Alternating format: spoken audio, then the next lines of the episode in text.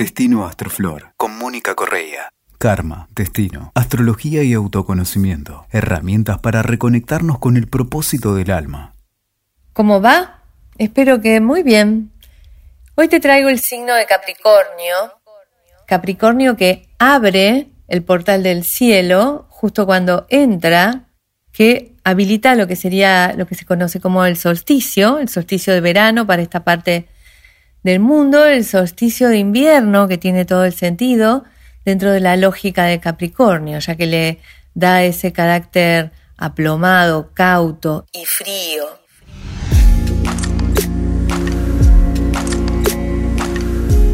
Podemos ver que esto del solsticio es el momento en el que el sol se acerca en el horizonte y se posa en la tierra.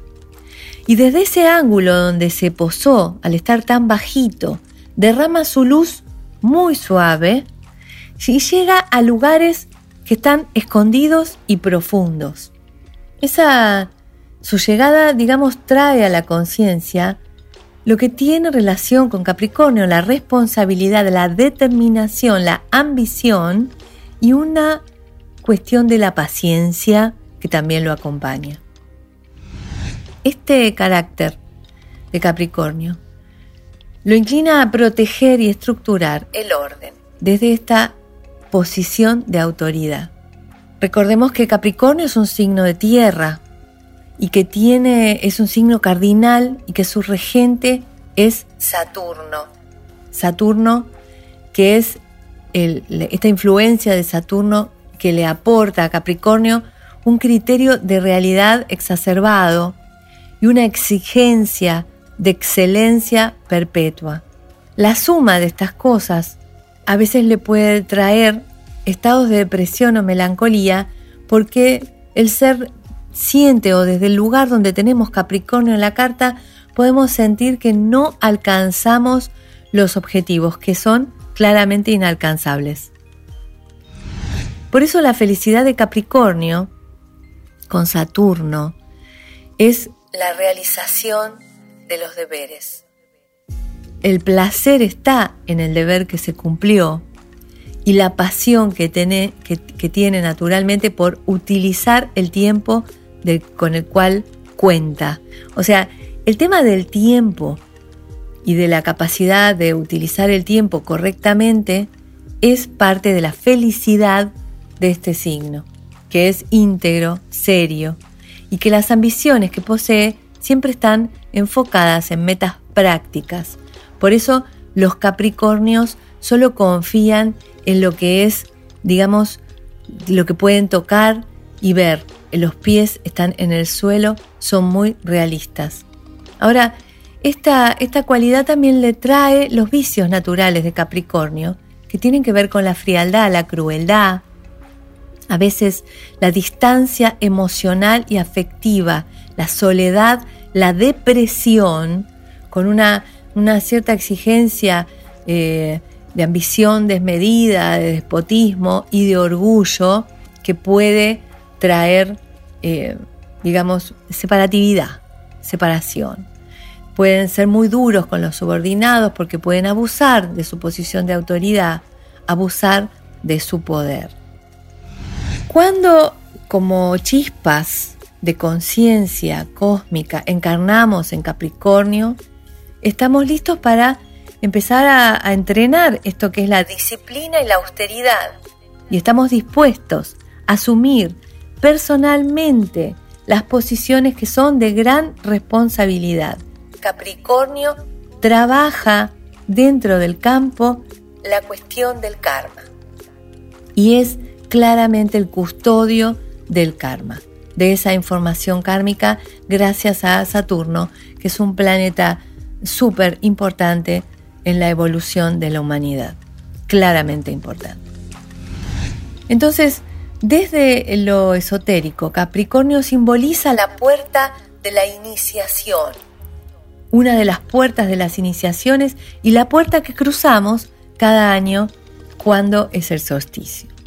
Esa puerta, después de superar eh, la oscuridad, entramos en la luz. Disipa la luz entonces, de alguna forma simbólica, la noche de la inconsciencia y señala el comienzo del nuevo año, el despertar a la conciencia espiritual, pero ese nuevo año que se ha celebrado desde siempre, desde que las Saturnalias tenían su, su tiempo en la época de los romanos. Pero los solsticios han sido celebrados siempre por la humanidad desde el comienzo mismo de la humanidad.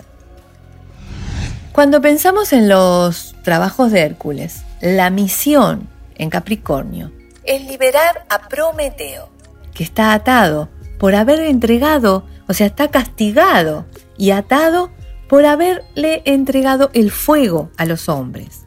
El fuego que, si lo entendemos dentro de la lógica del frío del invierno, es completamente necesario, pero que también habla de esta luz espiritual que se despierta. Prometeo entrega esta luz y es castigado por traerla. Para liberarlo, Hércules tiene que bajar al inframundo y matar a Cerbero, el famoso perro de tres cabezas, custodio del Hades. Ahí entra también un poco Plutón, si se quiere. Así Alice Bailey nos, nos entrega dentro de los trabajos de Hércules este trabajo de Capricornio que tiene relación también con la liberación del dolor ajeno, entrando en el origen de los problemas. Y desde ahí se limpia, o sea, desde lo profundo, desde el inframundo, podemos subir y limpiar ese dolor. Hay algunos temas fundamentales que están dentro de este trabajo o dentro de este mito que busca lo que tiene relación con el ascenso del espíritu. Uno, el deseo, la sensación y las buenas intenciones. El deseo que tiene que ser disciplinado, porque si no puede hacer esta, esta búsqueda em, exagerada de la ambición. Entonces, lo primero, cambiar la ambición que tiene relación con el mundo material, que puede estar muy presente al principio en Capricornio, por lo que sería la ambición espiritual. La ilusión del mundo por la cuestión de la satisfacción material encadena de alguna manera como estaba Prometeo a la roca. Esa ambición de satisfacción material es entonces lo que encadena ese espíritu. Por eso ahí hay que crear un movimiento de liberación, de soltar esa ilusión del mundo y cambiarlo por la ambición espiritual. Por eso los lemas son muy interesantes, ¿no es cierto? Desde el punto de vista de la forma terrenal, el lema dice que la ambición rija y la puerta permanezca muy abierta. Y la puerta que, que permanece muy abierta a la que se refiere el lema tiene que ver con la parte más del inframundo, de la perdición que tenemos a veces cuando el deseo solo se maneja con la ambición material y eso conduce a la perdición. La puerta muy abierta es la puerta al inframundo.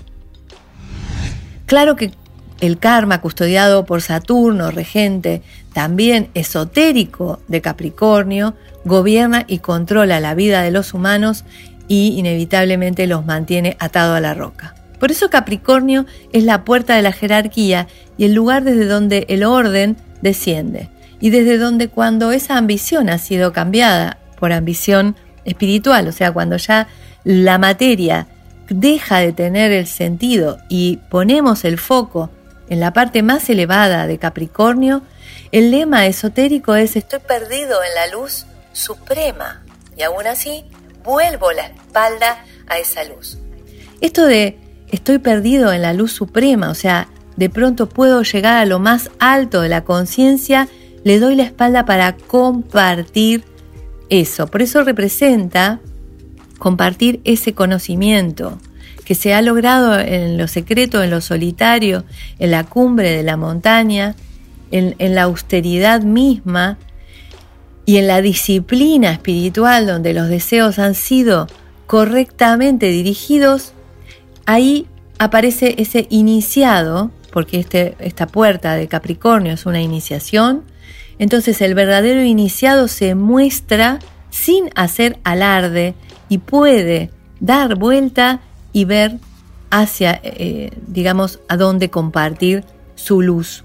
El conocimiento que se adquirió en la experiencia espiritual termina siendo alimento y dirección para otros, porque claramente la posición de Capricornio es la posición del Padre, desde donde su lugar estructura lo que pasa en cáncer. Este eje madre-padre está completamente conectado, claramente conectados. Uno depende del otro. Entonces en Capricornio, la jerarquía, el iniciado que conoce y que le brinda esa información a los humanos contenidos por la madre en cáncer.